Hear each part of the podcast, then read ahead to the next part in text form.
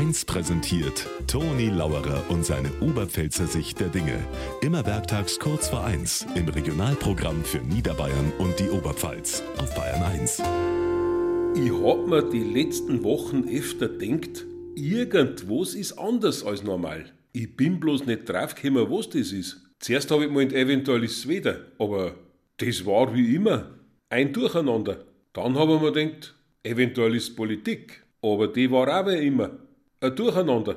Aber seit heute weiß ich, was die letzten Wochen anders war als normal.